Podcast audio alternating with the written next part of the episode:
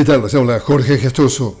En el podcast de hoy, Venezuela suspende la oficina del Alto Comisionado para los Derechos Humanos de la ONU y solicita que el personal abandone el país en las próximas 72 horas y le exige que rectifique públicamente su actitud denunciada por Caracas como colonialista, abusiva y violadora de la Carta de las Naciones Unidas.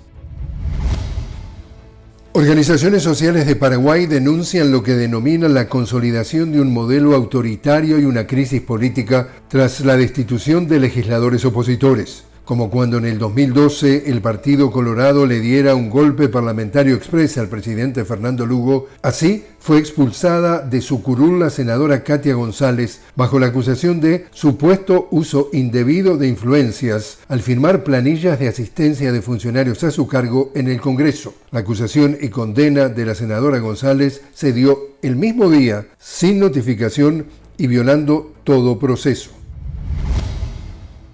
Y el presidente de Brasil, Luis Ignacio Lula da Silva, en el Cairo, tras reunirse con el presidente egipcio Al-Sisi, acusó al gobierno de Israel de no cumplir ninguna de las decisiones de la ONU y criticó la ineficiencia del Consejo de Seguridad de las Naciones Unidas, afirmando que Israel no acata las resoluciones tomadas por el organismo internacional. Lula dijo que Brasil ha condenado los ataques de Hamas a civiles israelíes el 7 de octubre, pero agregó que la respuesta de Israel ha sido desproporcionada, indiscriminada e inaceptable. Y así es como está el mundo. Les habló Jorge Gestoso. Los invito a que me acompañen en un nuevo podcast de la noticia con Jorge Gestoso. Hasta entonces.